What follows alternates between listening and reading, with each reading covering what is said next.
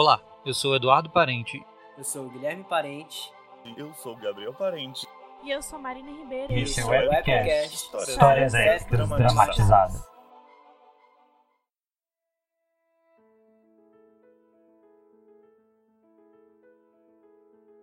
A humanidade evoluiu e as cidades evoluíram junto com ela. Haviam enormes arranha-céus e ruas suspensas de energia suportavam carros flutuantes. A medicina havia avançado de modo fantástico e a tecnologia também. Vivíamos cada vez mais e cada vez melhor. Os robôs podiam fazer qualquer coisa agora, desde servir até tornarem-se artistas.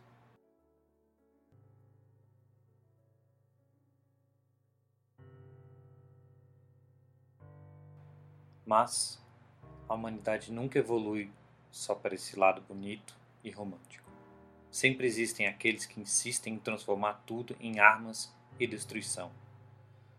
Geralmente são os poderosos atrás de mais poder, ou os ricos atrás de mais riqueza, ou ainda uma combinação dos dois. E era um desses ricos e poderosos, gananciosos ao extremo, que sabem transformar todo o progresso em violência e destruição que estava atrás de Sara.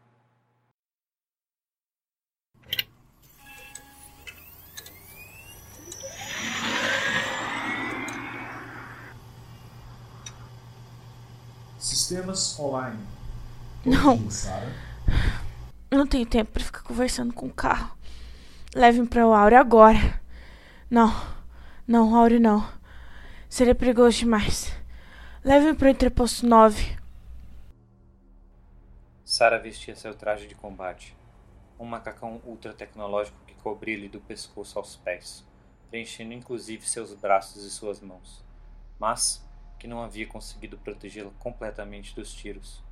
O macacão estava danificado e Sara sangrava na altura das costelas do lado direito. O entreposto era o único lugar onde Sara poderia achar refúgio agora. Só Albert poderia salvá-la. O entreposto 9 ficava na saída da cidade para as terras selvagens. E lá, Sara poderia ter algum auxílio médico sem dar chance a seus perseguidores de entrarem no auro. Mais rápido, carro. Eles estão nos alcançando. Dois carros de polícia se aproximavam rapidamente de Sara. Um dos robôs colocou a arma e parte da cabeça para fora do carro e emitiu em alto e bom som. Pela última vez, parados. Como o LC-35 de Sara não fez menção de parar, o robô deu o primeiro tiro. Sua arma era feita para curtas distâncias, disparando um feixe mais concentrado de fótons. A tentativa de acertar Sara foi frustrada pelo escudo fotoelétrico do LC-35. O feixe azulado do androide policial se desfez em pequenas partículas e desapareceu. Uma luz acendeu no painel do carro de Sara. O escudo não aguentaria muito mais daqueles disparos. A tecnologia dos acólitos não era muito confiável. Tudo que eles tinham era improvisado, aproveitado de coisas roubadas da supremacia ou recolhido em ferros velhos. Mais uma curva na estrada e mais um disparo. Novamente a luz se acendeu. Sarah, você está muito ferido. Vou te levar para o hospital imediatamente. Não, carro. Não há tempo. Pare de ser tão. Ah, estou conversando com o carro. Só chegue no interposto logo, vamos. Já se podia ver o entreposto à distância. Sara pediu que o carro avisasse Albert, mas ele não respondia. A essa altura, a supremacia já poderia tê-lo alcançado. Mas Sara decidiu seguir com o plano. Talvez eles apenas tenham cortado o sinal pelos bloqueadores dos carros que a perseguiam. Era hora de despistar a polícia. Carro, me dê o controle manualmente. Sarah, você está ferido. Não pode dirigir. Me dê o controle manualmente. Sim, senhor. Sara arrumou-se o melhor que pôde na cadeira do motorista e o volante ajustou-se à sua posição. Controle manual ativado. Sara segurou o volante com força e desceu de uma vez pela saída seguinte da estrada expressa elevada em que estava, destruindo os postes que controlavam os pedágios eletrônicos. Àquela altura da estrada, a paisagem já havia mudado completamente. Quase não havia mais prédios ao redor A vegetação era mais escassa e rasteira, e havia platôs de pura rocha espalhados em uma planície de terra vermelha. Sara dirigiu o carro em direção ao entreposto, ignorando a curva da estrada, forçando os carros de polícia a dirigir onde ela era especialista. Desviou de uma rocha e depois de outra. Passou entre dois morros muito próximos. Fez uma curva fechada para evitar um rochedo enorme e o primeiro carro de polícia se foi, chocando-se violentamente e sendo arremessado no ar. Sara olhou para trás. O segundo carro ainda permanecia forte na perseguição e suas feridas queimavam como metal quente contra a pele. Pediu que o carro ligasse novamente para Albert e dessa vez ele respondeu. Alô? Alô, Sara? Eles tinham cortado nossa comunicação. Você. Você tá bem? Você tá viva? Sim, mas não por muito tempo se você não me ajudar. Ative nossas defesas agora. Mas, mas Sara, só temos um pouco de energia nesse posto. Agora! Sara colocou o carro novamente no automático e desmaiou. O carro de polícia os perseguia, mas sem conseguir muito sucesso. Quando estavam ao alcance das defesas do entreposto, duas torretas surgiram de cima do entreposto e começaram a disparar contra o carro de polícia, que foi obrigado a dar meia volta e deixar Sara livre. Sara acordou sem saber bem onde estava, mas reconheceu o lugar como uma das enfermarias dos acólitos. Ainda com os olhos um pouco embaçados, conseguiu divisar uma figura entrando no quarto. Olá, Sara. Consegue me ver? Sou eu, Albert. A célula capacitadora está segura. Logo as colônias saberão o que está acontecendo aqui. Eu preciso levá-la até o Áureo. Fique calma, Sara. Você estará segura aqui.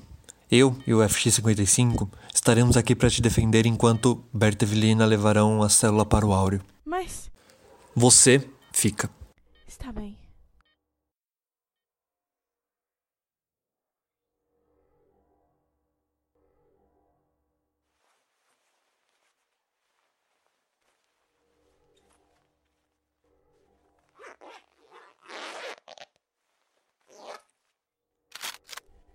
Bertev, está pronto? A supremacia não espera que saiamos pelas ruas tão cedo. Ainda mais porque sabem que a Sara está ferida. Vamos surpreendê-los enquanto ainda é noite. Quando você estiver pronta, eu estou. Bertev resolveu que seu antigo V2000 lhe daria sorte para chegar até o Auro. Lina, que não entrava naquela lata de sardinha por nada nesse mundo, subiu na sua arte porque tinha certeza que seria muito melhor para se livrar da supremacia caso eles resolvessem aparecer. Com os trajes prontos e veículos apostos, os dois acenaram com a cabeça um para o outro e deram um sinal para que os robôs do entreposto 9 abrissem o portão do hangar.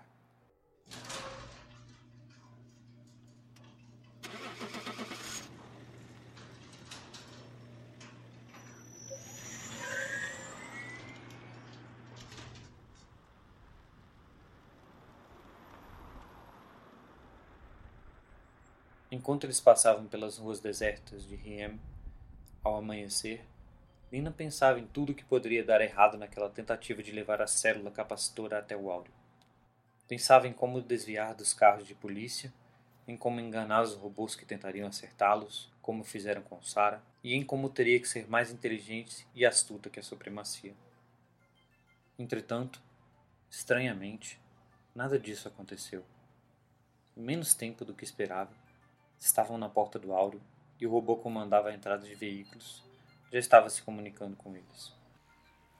Diga, o motor 2 será aberto para você.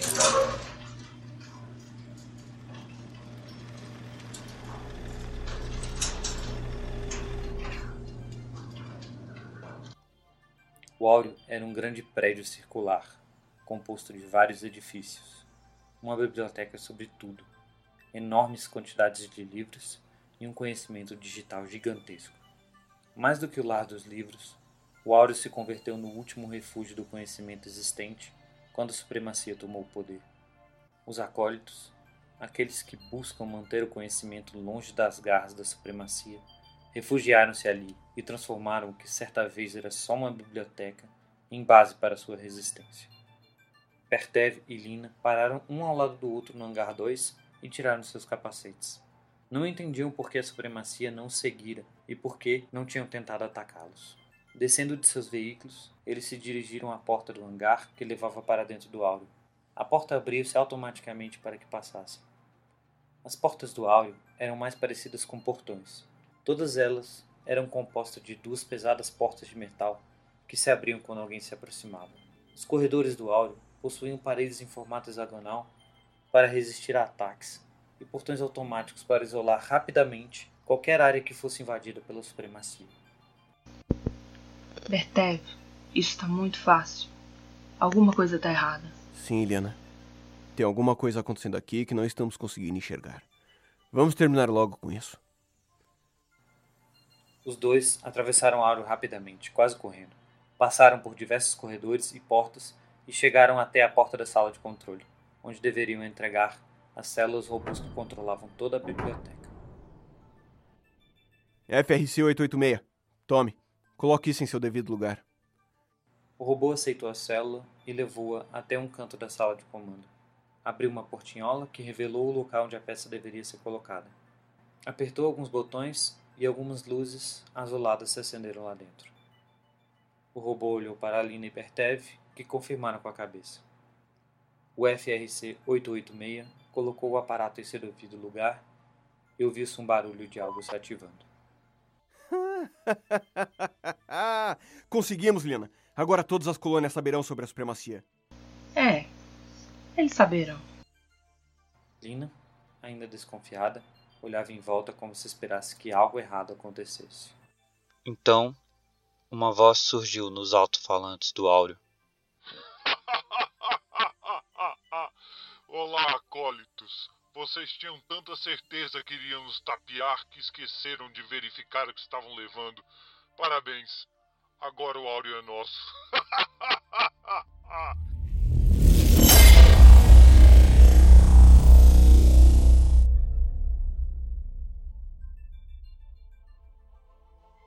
Olá, aqui é o Eduardo. Essa foi apenas a primeira parte da história dos acólitos e da supremacia. Para saber como termina essa história, fique ligado no Epicast Histórias épicas dramatizadas.